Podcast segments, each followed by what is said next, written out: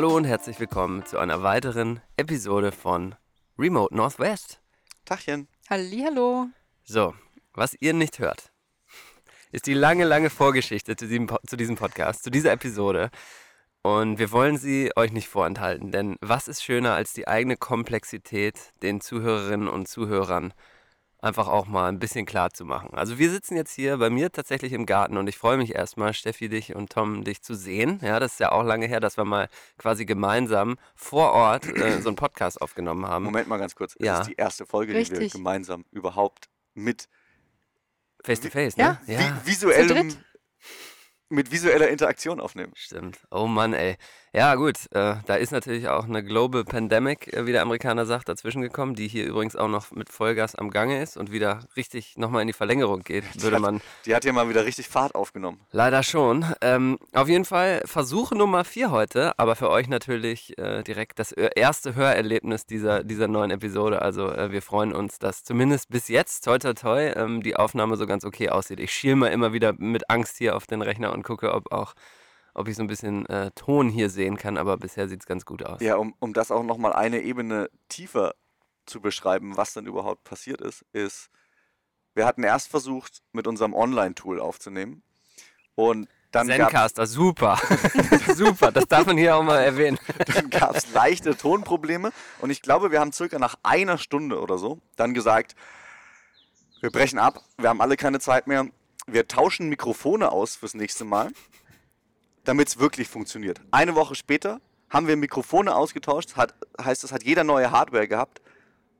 Dann nach über einer Stunde ebenfalls gesagt, lassen wir, treffen wir uns im Garten. Dieser, dieser Moment war dann gestern.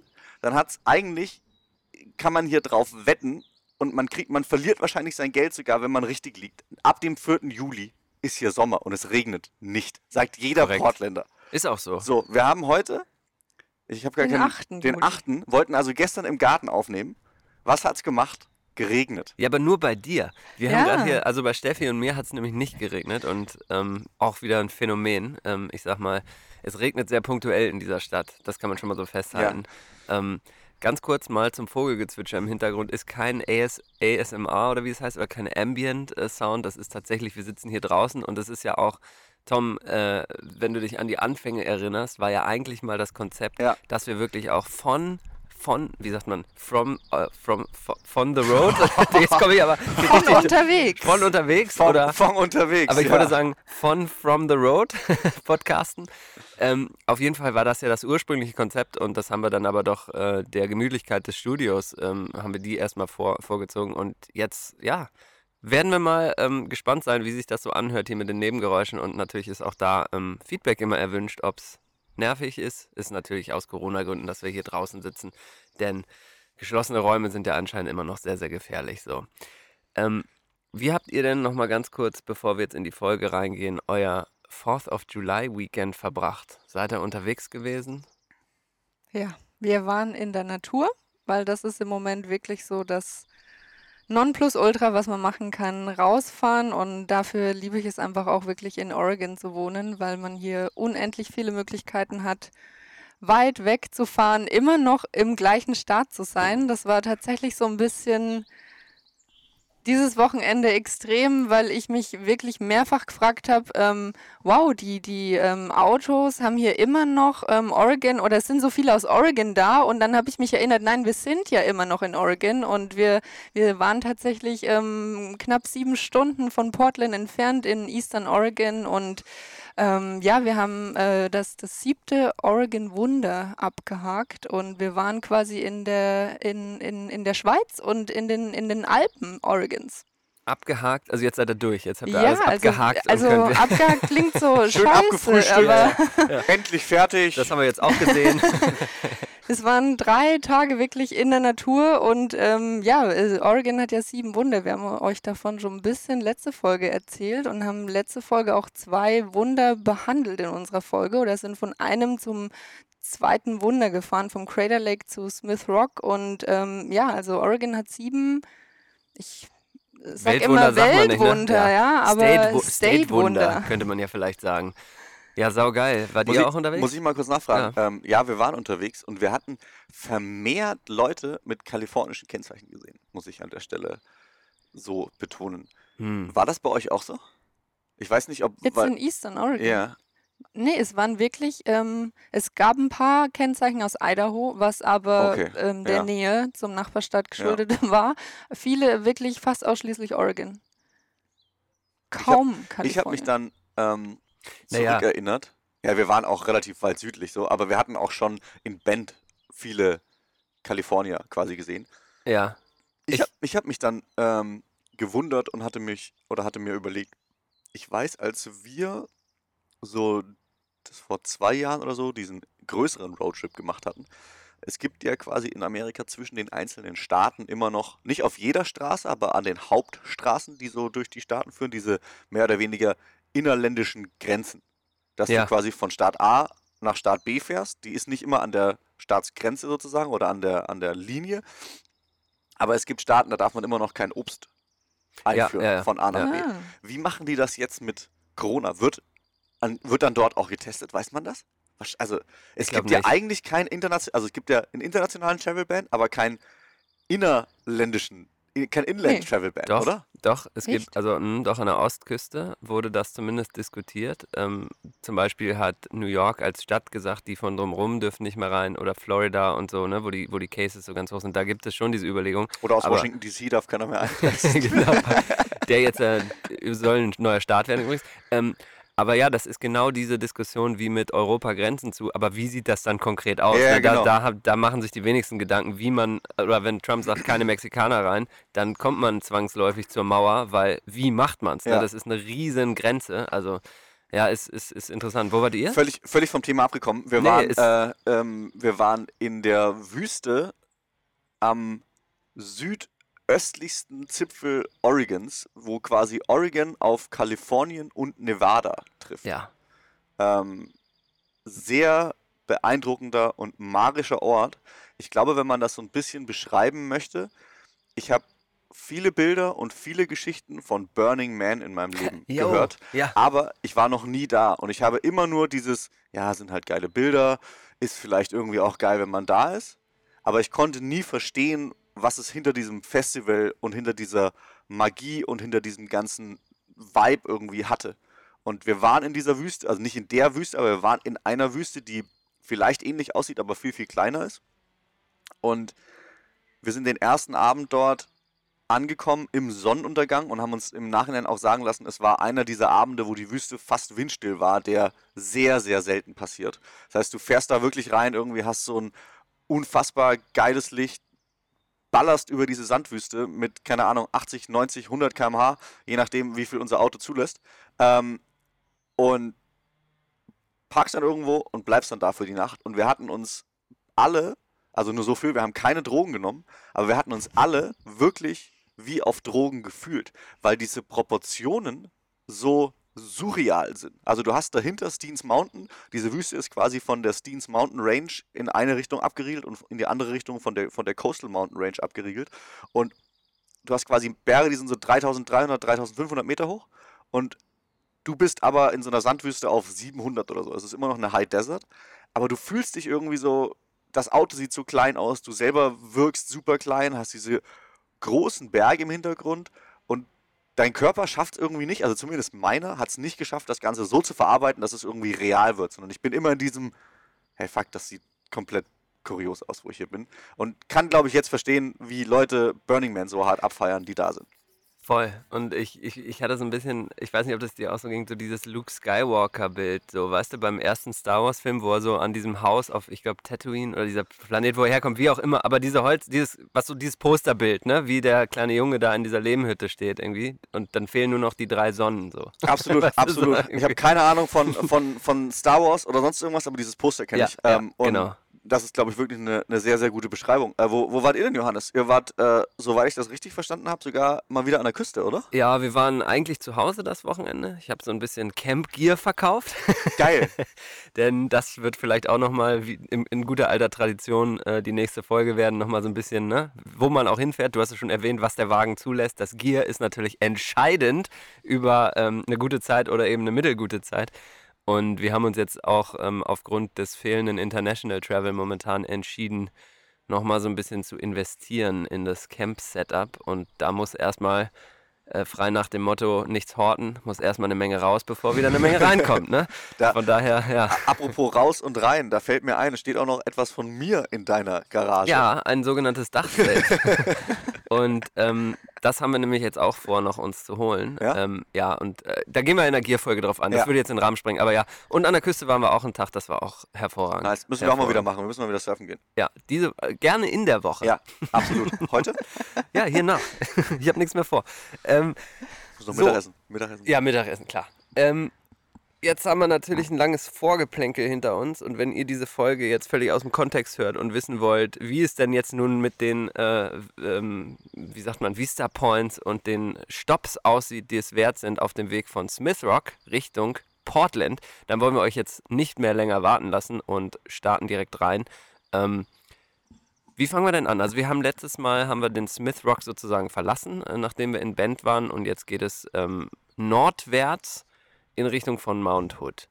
Und ähm, aha, und Tom, während Tom sich jetzt nochmal hier so einen schönen Donut äh, als Sprit, als, als Energie äh, äh, für, diese, für was- diese Folge nochmal so was meinst du damit? ja, einverleibt, ähm, würde ich jetzt aber schon mal anfangen und sagen ähm, oder fragen in guter alter Tradition, was ist euer erster Stopp auf dem Weg nach oben?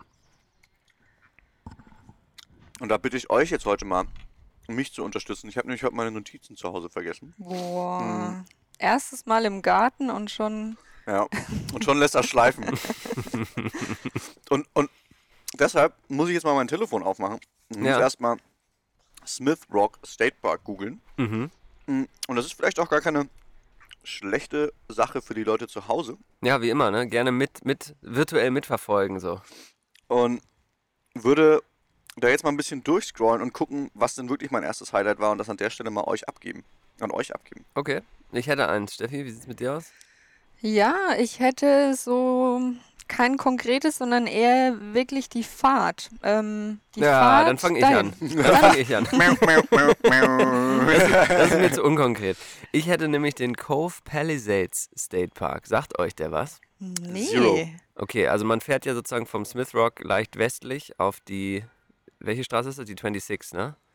Oder 97. Äh, die 97, genau, die dann Richtung Madras hochgeht. ah, ja. Und äh, dann kommt irgendwann westlich davon der Cove Palisades State Park. Tatsache.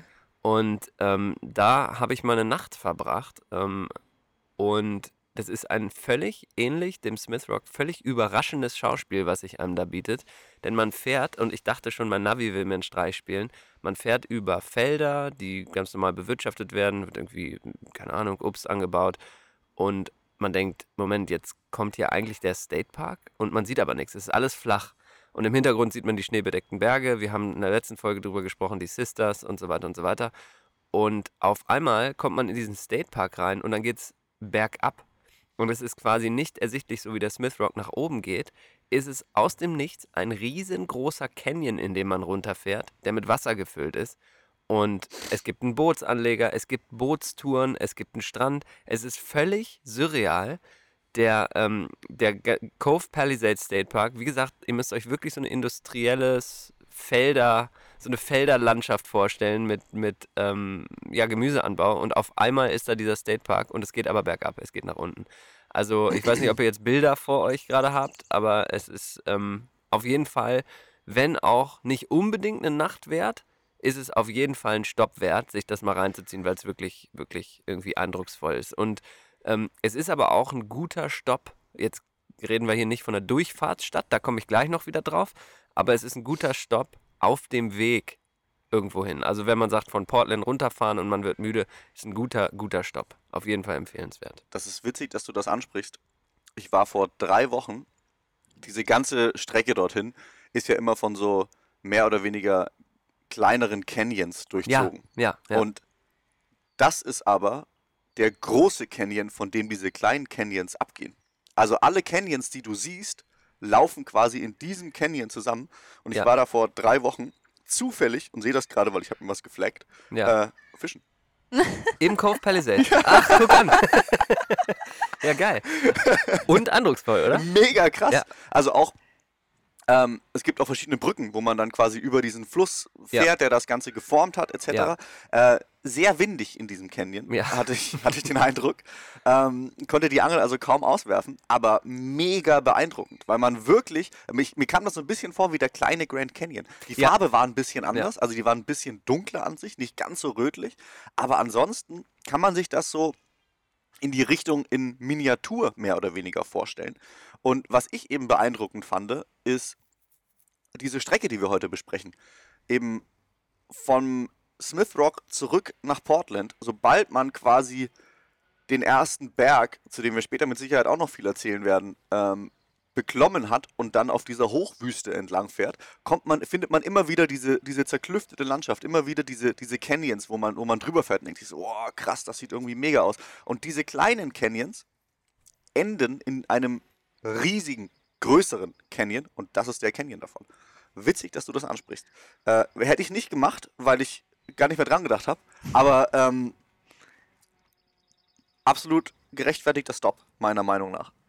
Ich habe davon tatsächlich noch nie gehört. Das ist sehr witzig. Vor allem, wenn man sich das jetzt hier mal auf Google Maps anschaut, ist der Smith Rock auch viel, viel kleiner. So Ja. von der Größe. Und dann frage ich mich manchmal tatsächlich, wer hat jetzt genau bestimmt oder ausgewählt, welches tatsächlich die sieben Weltwunder Oregons sind, weil es gibt so viele andere State Parks Das noch. und- Tourismusbüro ja. in Oregon hat das Ja, ausgewählt, glaube ich.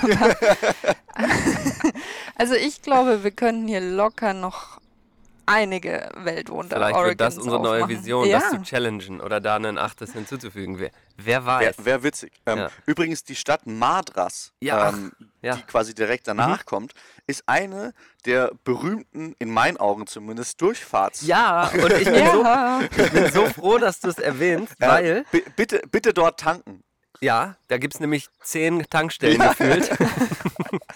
Und auch, wer Bock auf Fastfood hat, gibt es da auch Ja. gefühlt überall. Alles. Äh, ja, aber wirklich die klassische Durchfahrtsstadt. Und in Madras, da fließen dann die äh, 97, auf der wir uns jetzt nordwärts bewegen, äh, fließt dann mit der 26 zusammen.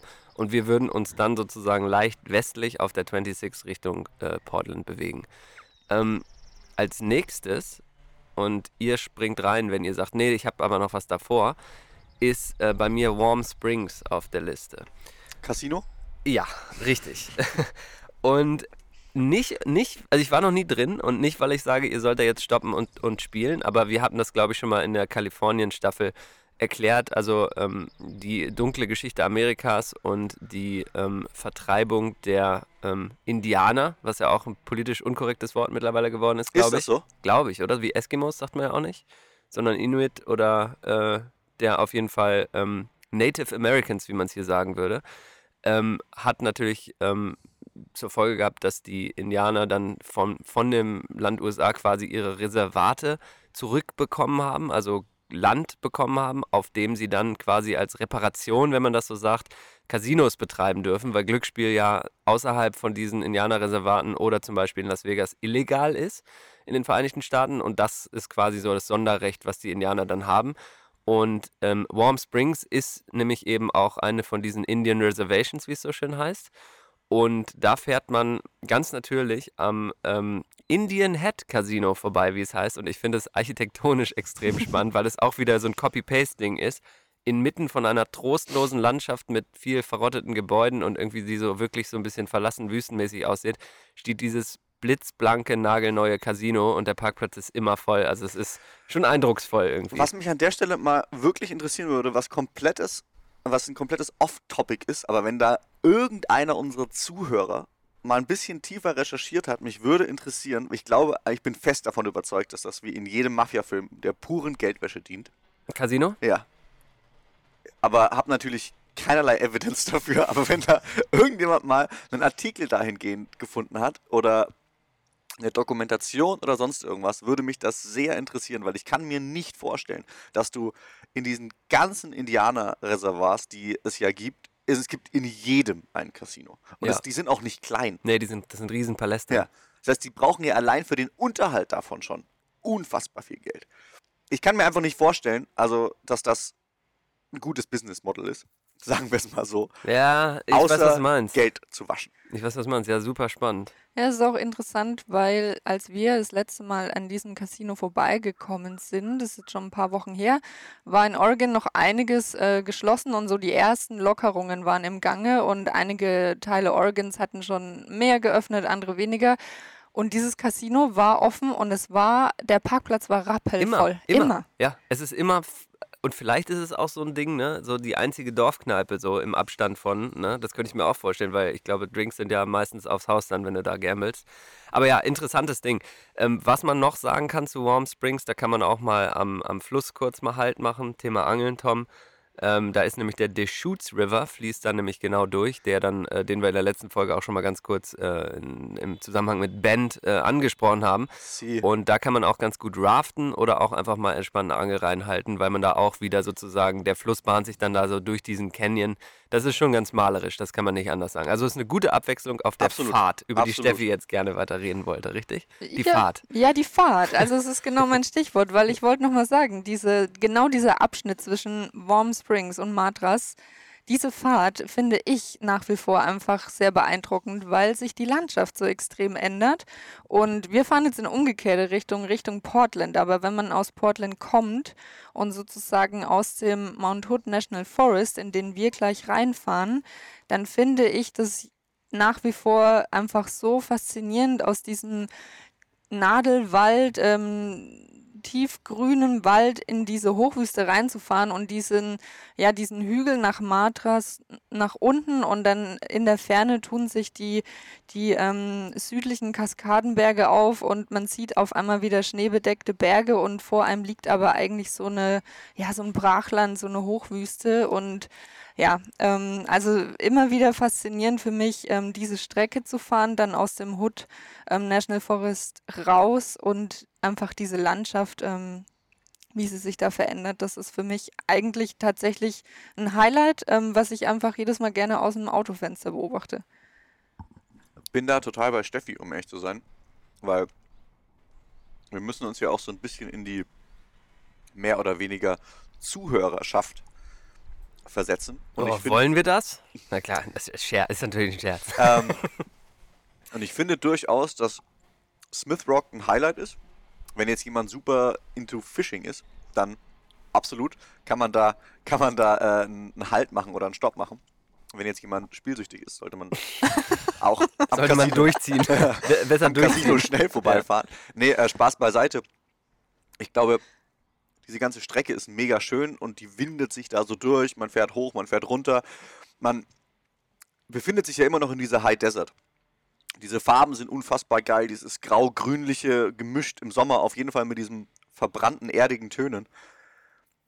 Aber ist es wirklich so ein krasses Highlight, um da anzuhalten? Ich persönlich bin schon tausendmal durchgefahren und ich finde es vom Auto fast sogar mit am schönsten, weil du einfach da so durchfährst und diese Abwechslung siehst und danach ja eigentlich auch in diesen Mount Hood National Forest reinfährst und Ja. da durchaus wieder weitere Highlights und weitere Seen hast, wo man hinfahren kann. Ja. Äh, also ich wäre tatsächlich, wenn ich jemandem ans, ans Herz legen könnte, ob er da lieber anhalten würde oder Mount Hood, würde ich auf jeden Fall sagen, fahr durch und äh, spring vielleicht nochmal in den See irgendwo im Mount Hood National Forest. Was für eine Überleitung. Was für eine Aber Überleitung. hallo. Ja, Mount Hood, was ist der erste Stopp? Also man muss sich das jetzt so vorstellen, ne? Es, aus dieser, wie eben angesprochenen Wüste kommt man und langsam fangen die Nadelbäume an, mal hier und da, vereinzelt. Und man hat äh, bei gutem Wetter hoffentlich, was da meistens der Fall ist, den riesigen, eindrucksvollen Kegel von Mount Hood schon vor sich, der wirklich auch Hood, für alle, die jetzt den äh, selbstverständlichen Schluss nicht äh, machen, natürlich die Kapuze, der so wirklich einfach aussieht wie so eine aufgestellte Kapuze von so einem Kapuzenpulli ähm, wie er so die ganze umliegende Landschaft bedeckt. Und ähm, was ist euer erster Stopp, wenn wir da jetzt so langsam reinfahren? Ich habe, um ehrlich zu sein, also ich habe mehrere Seen jetzt schon ausprobiert dort und bin fast an dem allerersten See, den, der mir empfohlen wurde und an dem ich auch schon häufiger war, so ein bisschen kleben geblieben und das ist der Timothy Lake. Yo, same here, same here. Also ja. ich finde einfach, das ist der, der malerischste, nicht größte, aber auch nicht kleinste. Ähm, ist es der größte?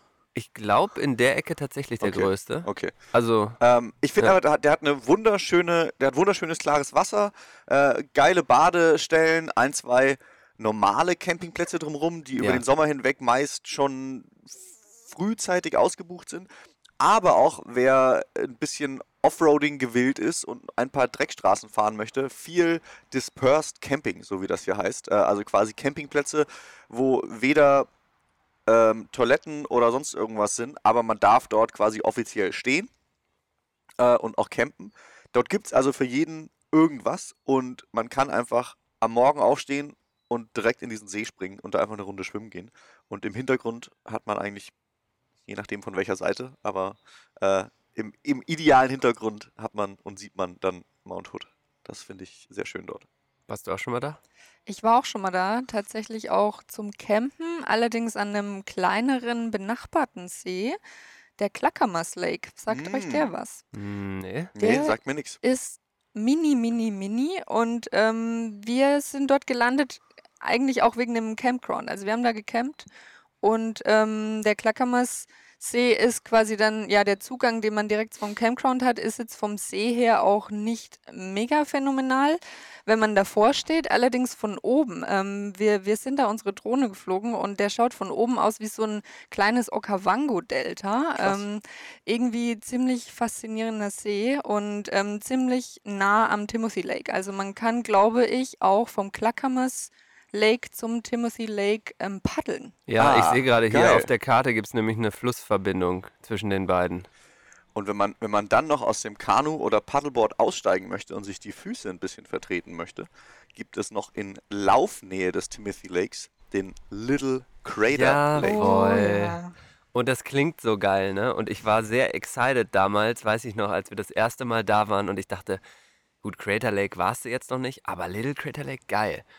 Es hat wirklich die Größe eines großen Hot Tubs, muss Ja, man sagen. ja, ja. Es ist Also- wirklich sehr, sehr klein. 15 mal 15 vielleicht? Oh, das ist aber schon groß. Also ich würde fast sagen, noch weniger, oder? Echt? Nee, ich, ich glaube, also Also es ist schaut, schon, schaut euch selber an. Schaut euch an. Fliegt rüber, fahrt hin, guckt euch an. Aber wirklich, was geil ist natürlich, oder was besonders ist bei diesem Little Crater Lake, ist, dass eben diese vulkanischen, man kennt das so, sag ich mal, aus dem Yellowstone Nationalpark, so diese Schwefelfarben so am Grund. Also es ist total klares Wasser und man sieht so dieses vulkanische am Grund des Sees, äh, was so sehr bunt durchschimmert, was, was echt cool aussieht. Aber ich finde, der Name ist so ein bisschen. Man hätte schon Tiny Crater Lake nennen dürfen, finde ich. Also so, es war so ein Absolut. bisschen misleading so im, im Absolut. Endeffekt. Muss aber trotzdem sagen, also mich hat er trotzdem beeindruckt. Ja, ja, auf jeden Also Fall. es ist mega blaues, klares, tiefes Wasser und man kann eigentlich bis auf den Grund schauen und das, obwohl der so tief ist, wie er wahrscheinlich breit ist, sage ich jetzt einfach mal. Ähm, und daneben steht auch ein bisschen was, wie dieser Little Crater Lake entstanden ist und wieso Ja. der da ist, etc. Also ähm, durchaus einen Besuch wert in meinen Augen und ähm, einfach eine schöne Abwechslung, wenn man da so ein bisschen durch diese Graslandschaft läuft und durch diese Meadows Ja. von Mount Hood Voll. sich führen lässt. Ich würde gerne noch einen Ja, tatsächlich apropos, konkreten. ich habe noch ja. was zum Little Crater bitte. Lake, ähm, weil, weil du gerade meintest, es ist so ein, ein bisschen größeres Hot Tub. Wusstet ihr, dass der Little Crater Lake aber nur ein Grad kalt ist und zwar das ganze Jahr über? Nee. Also davon Was? abgesehen, dass ähm, Schwimmen in einem Little Crater Lake eh verboten ist, wegen der Mineralien, glaube ich, und weil der schon auch ein Zu gesund. ich, ich bin mir nicht hundertprozentig sicher, Ja. aber der ist auch einfach nur arschkalt. Aber wie kann das denn sein? Weil der, also gerade so ein, so ein, sagen wir mal, so ein kleiner Pool an Wasser im Sommer müsste der sich ja total anwärmen eigentlich. Ich glaube, der ist tatsächlich viel tiefer, als er breit ist. Und soweit ich ähm, gelesen habe, wird der aus einer ähm, Quelle gespeist, die also die Ah, unter dem See liegt. Und dadurch ähm, ist dieses Wasser so kalt. krass. Krass. Und dadurch ist, glaube ich, auch diese tiefblaue Farbe, die ihn den Namen eingebracht hat mit Little Crater Lake, ähm, kommt daher, weil es einfach kein normaler See ist, der in der Größe brütend warm und definitiv nicht so klar sein könnte. Meine Erklärung. muss ich nochmal hin. Muss ich mir auch nochmal. Muss ich, Ich- mich nochmal. Ich war schon überzeugen. mehrfach da, ähm, hätte es aber, glaube ich, jetzt auf gar keinen Fall besser beschreiben können, Ja, nee, wie, wie, das, wie, wie das Ganze zustande kommt. Ich war aber auch einmal da, da ist jemand reingesprungen, obwohl überall Schilder von nicht baden stehen. ähm, das muss ich auch mal ganz kurz an der Stelle noch Okay. mit, ähm, Der Mensch war relativ dick ja. Von dem her glaube ich, dass es ihm nichts ausgemacht hat. Aber trotzdem hat man gemerkt, wie schnell er wieder rausgegangen ist. Ah, also er oh, ist okay. sehr, sehr kalt. Okay. Und es war, glaube ich, August oder so. Also Okay, er ist wirklich sehr kalt. krass. Jetzt ist das Hulk oder so wegen den Mineralien. Weißt du, jetzt ist, irgendwas ist mit dem jetzt passiert. Ähm, ich wollte noch kurz einen Campground empfehlen, weil tatsächlich, wie Tom äh, eben schon gesagt hat, um den See rum und auch Steffi, wie du gesagt hast, in der Area sehr, sehr viele verschiedene Campgrounds sind. Also mein Favorit ist der North Arm Campground ähm, um den Timothy Lake rum. Das ist der, der auch am nächsten am Little Crater Lake ist. Ähm, warum? Weil er einfach super ruhig ist und weil du richtig so oft ohne Nachbarn zu sehen, äh, da schön im Wald bist. Und das ist wirklich das ist eine geile Erfahrung bei uns. Wir waren mal da ähm, und ähm, dann, ähm, ich, hab, ich hatte im Auto gepennt und, und meine liebe Frau mit ihrer Freundin im Zelt und die haben mich am nächsten Morgen böse angeguckt, weil sie dachten, ich hätte ihnen einen Streich gespielt und mich neben das Zelt gestellt nachts und irgendwie so Huh gemacht oder so. War aber eine Eule, die einfach wirklich sehr menschlich Uh gesagt hat mehrfach und die haben sich ein bisschen aufgeregt und dachten, ich wollte sie verarschen. Also man ist der Natur sehr nah an diesem Campground und das ist wirklich nochmal eine Empfehlung und ähm, man kann da auch mal, obwohl der eigentlich durchreserviert ist, Glück haben und einfach mal hinfahren und fragen. Sowieso nochmal ein Tipp, wenn man irgendwie die, die Campground Full Schilder überall sieht oder so, versucht ruhig mal die äh, Telefonnummer von den lokalen Ranger Stations anzurufen und zu fragen, wo denn für, für heute Nacht noch was frei wäre. Die haben da meistens ziemlich guten Überblick und können einem auch ziemlich gut sagen oder von, von ihrer Basis aus andere Campgrounds anrufen und nochmal fragen, hey, wo ist denn spontan nochmal ein Platz frei? Und es ist ja auch immer der Fall, dass äh, eine gewisse Prozentzahl oder Satz je nach Campground für Walk-ins only hier in Oregon oder ich glaube generell in Amerika und in Nationalparks gemacht wird. Das Ja. heißt, äh, auch wenn der online ausgebucht ist oder man quasi vorgestern nichts für heute buchen könnte, ähm, wenn man rechtzeitig da ist, hat man vielleicht noch die Chance oder das Glück, einen Walk-in-Only-Platz zu ergattern. Und ähm, die kosten nicht mehr als alle anderen. Das heißt, es wird einfach nur eine gewisse Kapazität immer freigehalten für Leute äh, oder für Grounds, die man quasi im Vorfeld nicht buchen kann. Also vorbeifahren lohnt sich immer. Vielleicht nicht unbedingt erst um 21 Uhr aufdribbeln und Ja. hoffen, dass man dann noch den Lakeview-Spot ergattert. Ja. Aber generell hat man eigentlich häufiger noch Glück, noch einen Platz zu bekommen. Jetzt kommt die Frage dieser Folge. Die große Entscheidung steht an. Jetzt fahren wir die 26 Richtung Norden und auf einmal gabelt sie sich in die 26 Richtung Portland. Da wollen wir hin. Oder die 35 Richtung Hood River. Wir könnten uns also jetzt unterscheiden, äh, entscheiden, rechts rum um den Mount Hood oder links rum um den Mount Hood. Und beide Wege führen nach Portland. Ähm, welchen Weg würdet ihr einschlagen und warum? Ja, das ist natürlich eine gute Frage, über die ich vor der Sendung auch schon mal nachgedacht habe. Beide Strecken schon mehrfach gefahren und ich glaube, bei mir wäre es so ein bisschen saisonabhängig. Also Oha. die Frage, ist es Sommer, Winter, Frühjahr oder Herbst? Und ich glaube, ich würde mich ähm, danach entscheiden. Wann würdest du nämlich- denn welche Route fahren? Im Sommer würde ich durch den Mount Hood National Forest fahren, um genau in den Seen, die wir gerade beschrieben haben, mal kurz reinzuspringen. Weil das ist das Coole, die liegen eigentlich ziemlich erreichbar am Highway 26. Im Frühjahr und im Herbst würde ich vielleicht eher die Route über Hood River nehmen, um dann am Columbia River Gorge entlang zu kommen.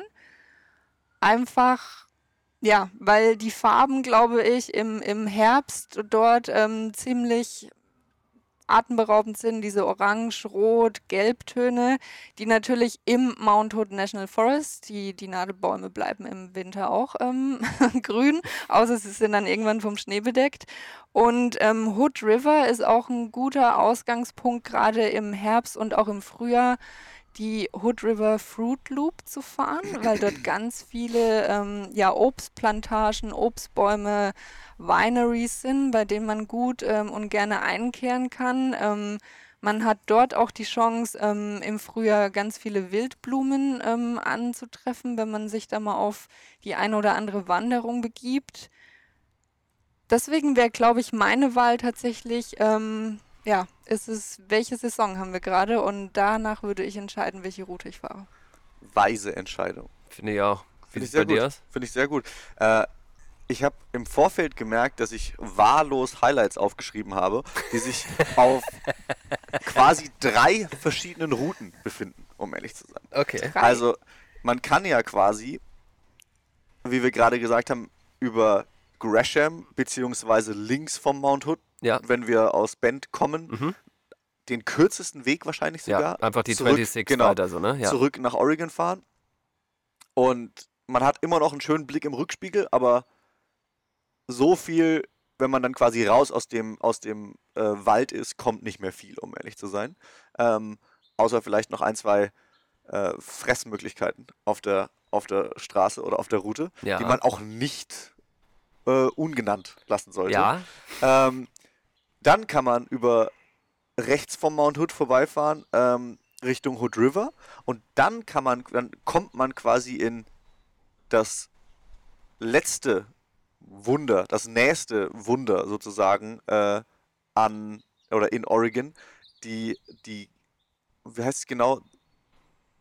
Gorge? Der Aber, Columbia ah, River Gorge. Columbia River Gorge, genau, das, das hatte ich, ich hatte nach dem, nach dem vollen Titel gesucht.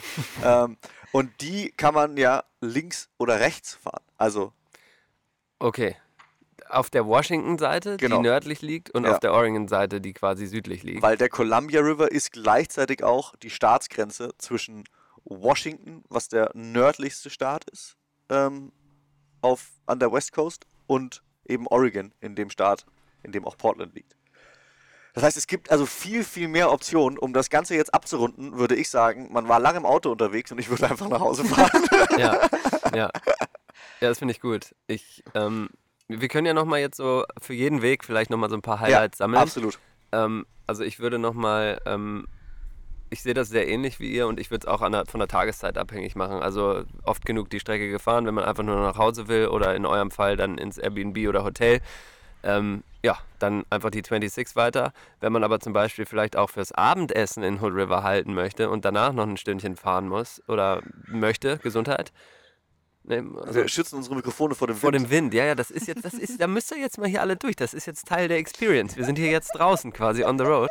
Ähm, und da gibt es doch die eine oder andere Station auch für ein gutes Abendessen. Also ich würde mal eher sagen, jetzt mal ähm, Richtung, Richtung Hood River, ähm, würde ich auf jeden Fall empfehlen, ähm, das Broda Café anzusteuern. Ähm, das gibt es auch in Portland. Ähm, und da gibt es mehrere sogar hier in Portland und in Hood River gibt es auch einen. Und das ist skandinavisches Essen, also dänisch-schwedische Fusion Kitchen, könnte man vielleicht so sagen. Ähm, und das ist aber dann, glaube ich, abends auch zu. Also das wäre eher so, wenn man, sage ich jetzt mal, um Mittag rum oder für einen Brunch oder so, dann sollte man auf jeden Fall da halt machen in Hood River. Im Broder, also B-R-O-D-E-R. Und ähm, weiterhin gibt es noch ähm, an der sogenannten Waterfront, den Hood River, das wollen wir hier auch nochmal ganz kurz anmerken, Windsurf- und Kitesurf-Paradies. Mekka. Wirklich. Ja, wirklich. Und Dakain äh, sitzt da zum Beispiel als Firma. Viele von euch kennen das kennen die vielleicht. Und, und ähm, dadurch, dass der Wind sich durch diesen Gorge, also man kann sich diesen, diesen Columbia River Gorge so ein bisschen wie so eine, ähm, wie so ein Fjord vorstellen in Norwegen, dass sich der Wind da so, dass der Wind durchpfeift, hat es eigentlich immer guten Wind zum Windsurfen oder Kitesurfen. Und da kann man dann an der Waterfront gibt es mehrere Brauereien, zum Beispiel die Freem Brauerei würde ich hier nennen, P-F-R-I-E-M geschrieben, Freem. Ich, ich, nicke, Ähm, ich nicke im Hintergrund. Ja. Und da kann man auf jeden Fall ähm, leckeren Burger essen, wenn man da Bock drauf hat. Also da gibt es gute Dinner- und aber auch Lunchspots. Und das wäre dann mein Case äh, für Hood River. Ich habe noch einen hinzuzufügen. Ähm, Hood River ist, wie du gerade gesagt hast, Windsurf- und Kitesurf-Paradies, aber auch eine ideale, ein idealer Ausgangspunkt für alle Mountainbiker. Es gibt ganz, ganz viele Trails dort und eben am Fuße von Mount Hood gelegen sozusagen. Ähm, somit der Weg nach oben auch ein bisschen kürzer. Und da die Fahrrad-Community und mittlerweile auch die Roadbike-Community sehr groß ist dort, gibt es ein ziemlich geiles Café mit einem Fahrradshop nebendran. Also wer da quasi zum Fahrradfahren Warum kenne ich hinfährt, das nicht? das weiß ich nicht. Ähm, das heißt Kick, Kickstand. Interessant. Ähm, das ist Ständer übersetzt für, nochmal ganz kurz hier. Ständer. Ha. oh Gott. Ja, so war das gar nicht gemeint. Das ist mir dann erst aufgefallen, als ich es ausgesprochen habe. Ähm, Ja. Hat mega geiles Essen und liegt nicht ganz vorne an der Waterfront. Ähm, dort trifft man sich aber regelmäßig unter der Woche und auch am Wochenende zu gemeinsamen Ausfahrten. Die haben das quasi also relativ schlau gemacht, haben ein Café, Restaurant und Fahrradladen in einem. Das klingt ja fast nach Rafa. Ja, ist, ist auch so ja- ein bisschen nach, diesem, nach diesen Community-Dingern bei Rafa. Ähm, Krass. Da Und- ist es. Geil. fand ich essensmäßig ziemlich nice. Ja.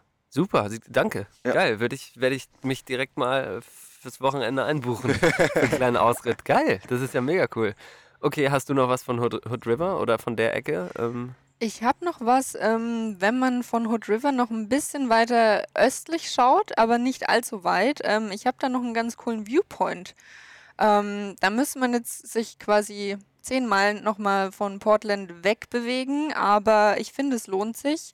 Und zwar ist es der Rowena Crest. Viewpoint, den, wie ich eurem Nicken entnehmen kann, ihr auch auf der Liste habt, nur alle vergessen hättet fast. Nee, ich, wär, ich hätte diese 10 Kilometer Schwenk nicht mehr gemacht. Ähm, ja, wie beschreibt man das? Es ist im Endeffekt tatsächlich einer von zwei Viewpoints, die ich jetzt so am Columbia River Gorge auf der Liste stehen habe. Ähm, der eine ist näher an Portland und Rowena Crest ist eben ziemlich nah an Hood River. Und es ist im Endeffekt so eine, ja, eine, eine, eine wie sagt man, eine Hufeisenkurve. Ein Horseshoe-Band. Ein Horseshoe-Band, der von oben, also es gibt einen Aussichtspunkt, wo man genau von oben gerade runter gucken kann und ähm, mit dieser gelben durchgezogenen Linie in der Straßenmitte finde ich einfach ist es ein, so ein richtig typisches Oregon Pacific Ja. Northwest Fotomotiv und ist einfach ein Viewpoint, der easy erreichbar ist. Also direkt ähm, an diesem Aussichtspunkt gibt es einen Parkplatz, man kann direkt runterschauen und es ist dort immer sehr, sehr windig. Ähm, ihr habt es auch gerade schon beschrieben. Man kann ähm, da auch super Windsurfen. man kann super Windsurfen, ähm, schlecht Drohne fliegen ähm, und auch Wanderungen sind, finde ich, wegen dem Wind dort Ja. tatsächlich ein bisschen anstrengend.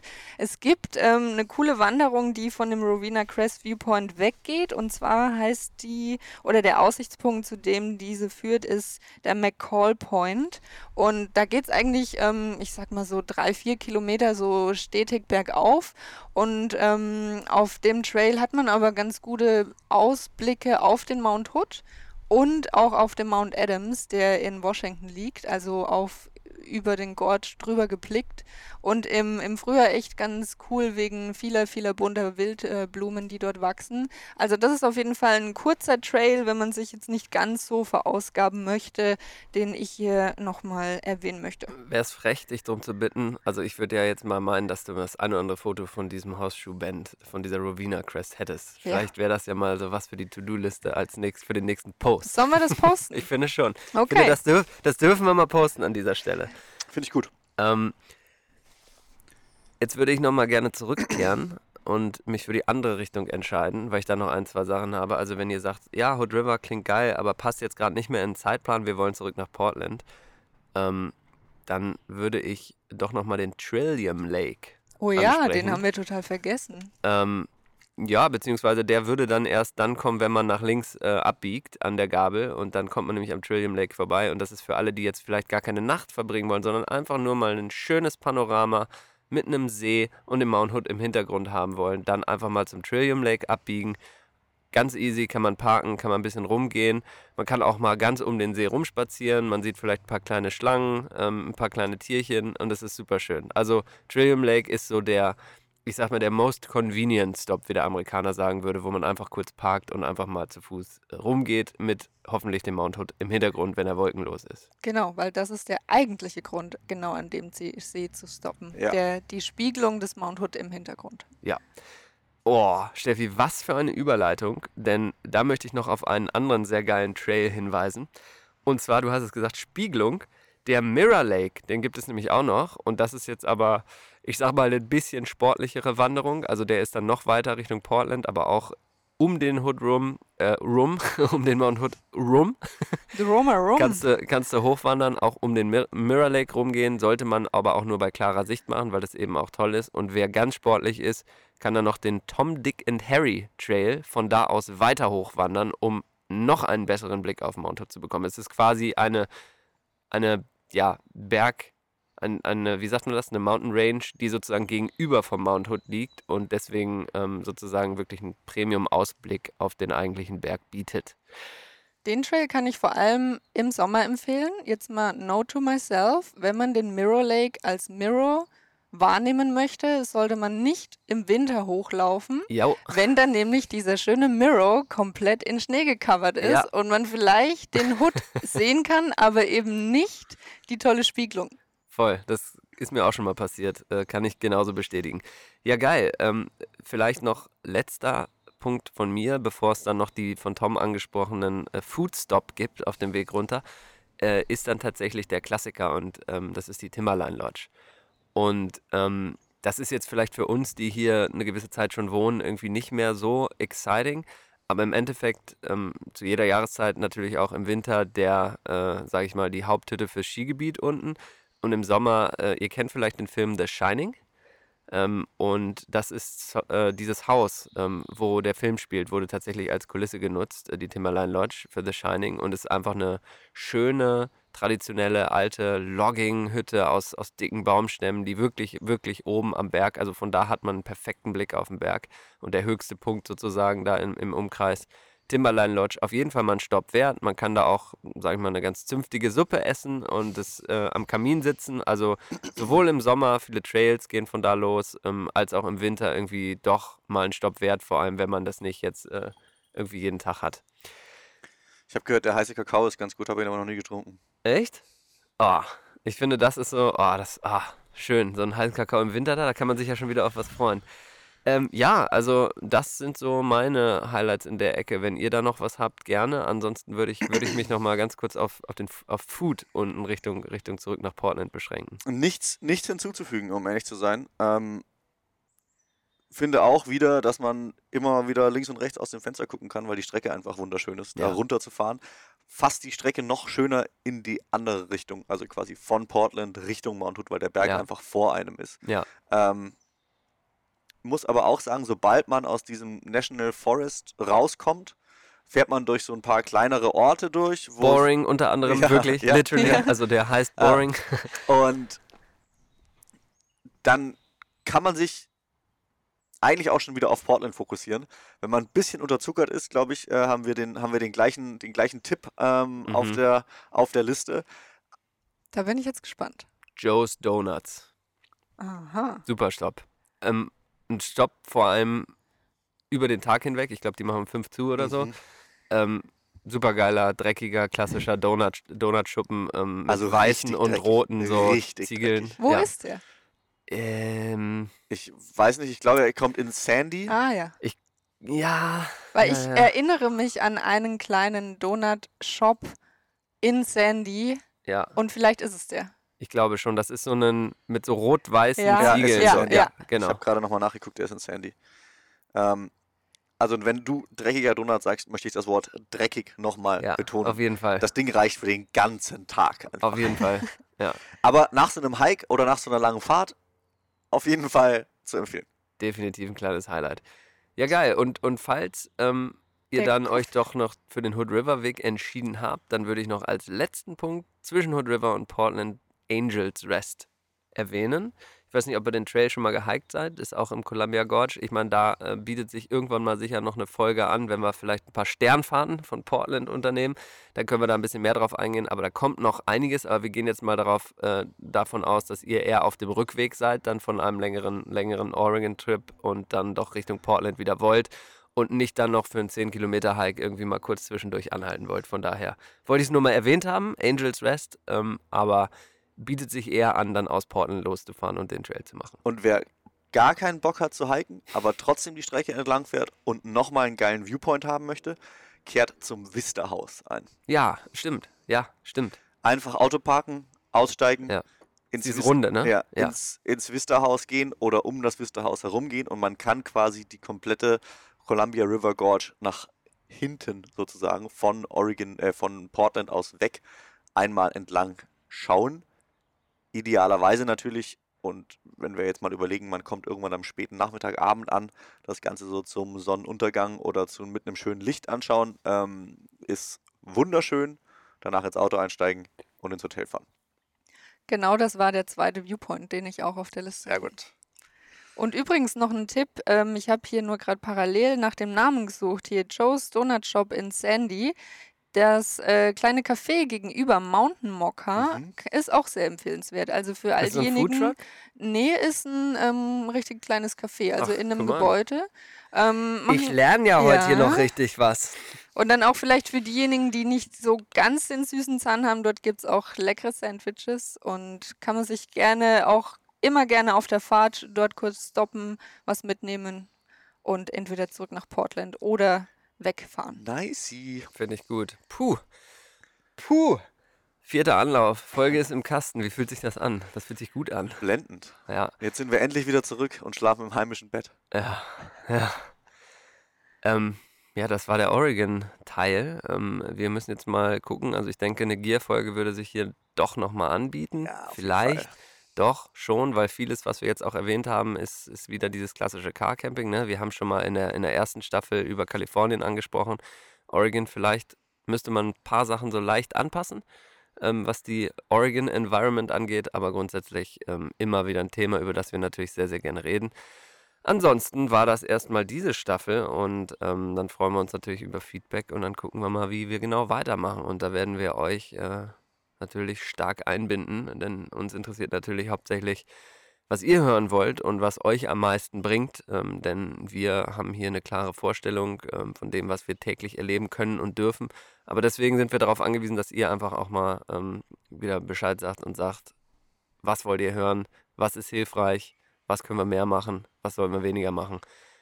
In dem Sinne, remote.northwest.nw haben wir es abgekürzt auf Instagram, jederzeit äh, verfügbar. Ähm, Tür ist offen, wie man so schön sagt. Eine Open Door Policy haben wir als Podcast, kann man ja so sagen, über Instagram. In dem Sinne bedanke ich mich bei euch beiden. Ähm, hat sehr viel Spaß gemacht, schön mal wieder in Person das Ganze aufzunehmen und ähm, Ich finde, überlasse wir euch die letzten Worte. fortführen hier mit in Person, unabhängig von den technischen Problemen, die uns jetzt erst dazu gebracht haben, äh, uns wieder persönlich zu sehen. Es ist doch irgendwie angenehmer. Vielleicht können wir unser Publikum ja mal fragen, wie sie das empfunden haben. Ich fand's auch besser. Fand ich Vor auch. allem, vor allem auch wegen der Donuts. Ja, das hatte vielleicht Ja. auch ein bisschen was damit zu tun. Vielen Dank, vielen Dank dafür, Steffi. Angels Donuts übrigens. ne? In Portland. Nochmal. Thema dreckiger Donut Shop. Oh ja. Also, Bis bald. Tschüss. ciao.